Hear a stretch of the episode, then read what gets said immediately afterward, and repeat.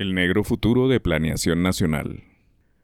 Desde hace unos gobiernos se pervirtió la entidad llamada Planeación. Se convirtió en un nido burocrático que solo redacta el plan de desarrollo y atiende políticos.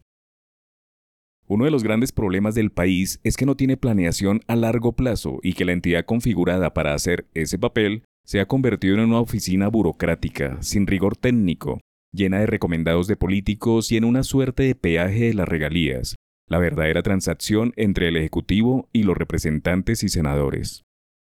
¿Cómo explicarle al país que hay paralizadas, de tiempo atrás, más de 2 billones de pesos en regalías? Inexplicable cuando el país demanda grandes obras en infraestructura y los pueblos y ciudades están llenos de necesidades insatisfechas.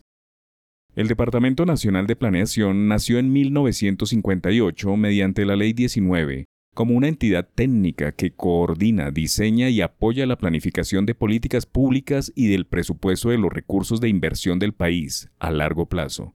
Léase bien, a largo plazo.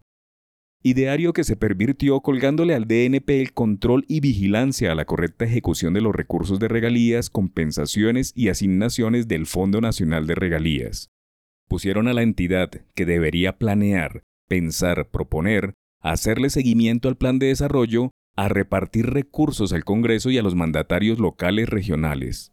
No en vano, los últimos directores de esa entidad, que tienen más de 200 economistas, han salido mal librados, unos por problemas de corrupción o clientelismo y otros, como Jorge Iván González, por ir en contravía de la falta de ejecución y de grandes obras de los ministros.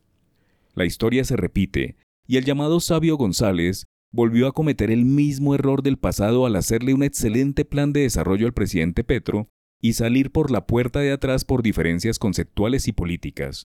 Sucedió lo mismo cuando fue alcalde de Bogotá y el funcionario renunciado fuese también su director de planeación. Vuelve y juega el mismo libreto. Unos funcionarios incapaces de ejecutar, de invertir recursos escasos y dar los resultados de cara al país. Pero la relación de Petro y González siempre ha sido la misma y siempre ha terminado de la misma manera. El problema nacional es el papel deslucido del DNP, entidad capturada por burócratas que han sido inferiores al reto que la entidad les imprime. ¿En qué va a quedar la eliminación de los estratos sociales? ¿A dónde irá a parar la regionalización de Colombia? ¿Quién le va a hacer seguimiento al Plan Nacional de Desarrollo? ¿Pondrán en la entidad a un experto en darles dinero a los congresistas y alcaldes para las próximas elecciones?